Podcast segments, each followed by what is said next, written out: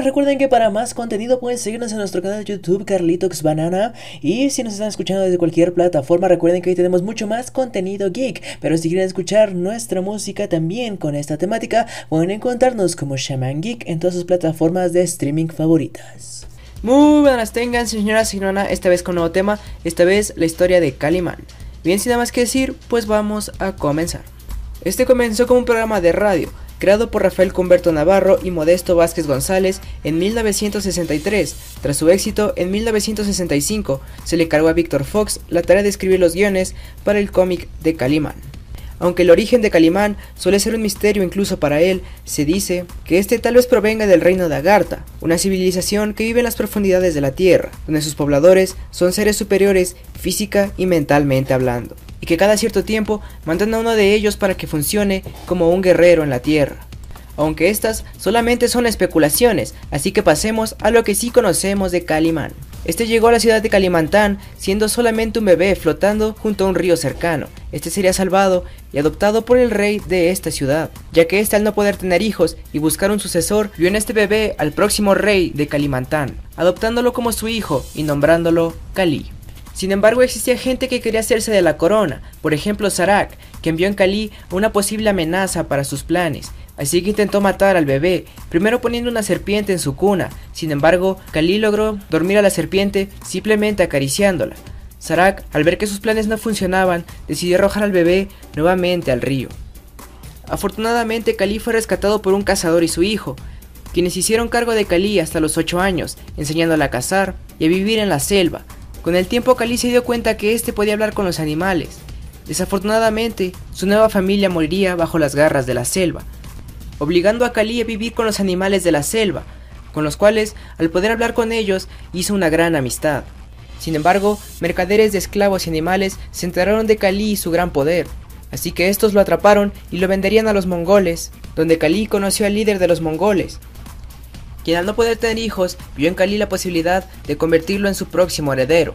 Sin embargo, Kali, al no querer vivir como un esclavo, este escapa, donde escapa a las heladas cumbres del Tíbet, donde eventualmente hubiera muerto si no era salvado por un santón que lo encontró ahí. Este al reconocerlo como el hijo del antiguo rey de Kalimantán, decide contarle su historia y de cómo Sarak intentó deshacerse de Kali, además de cómo usurtó el trono de su padre.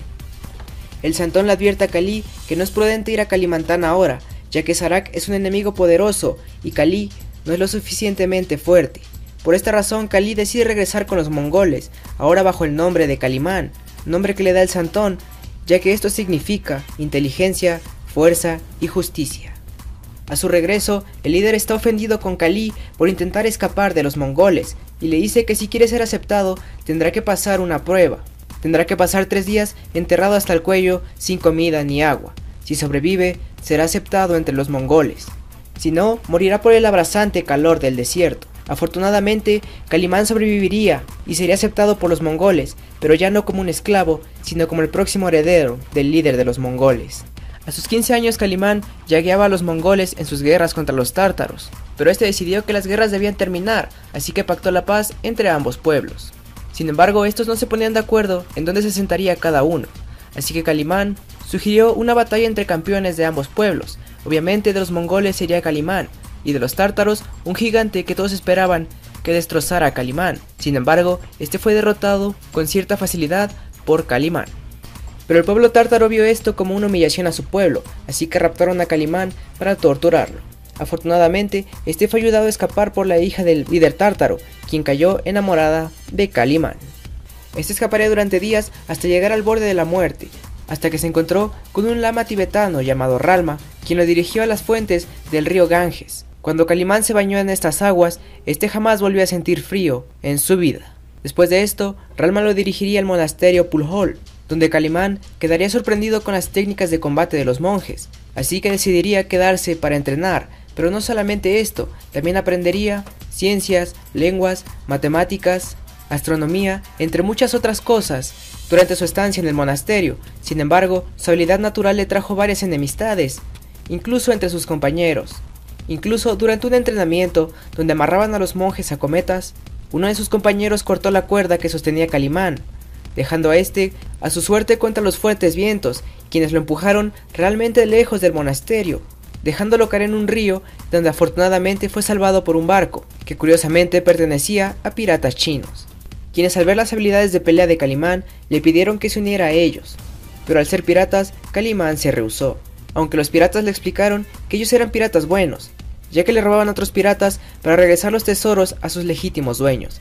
Fue así que Calimán aceptó y pasó dos años ayudando a los piratas, hasta que se dio cuenta que todo fue una mentira, ya que los tesoros solamente se los quedaba el capitán y nunca vio que un tesoro fuera regresado a su legítimo dueño.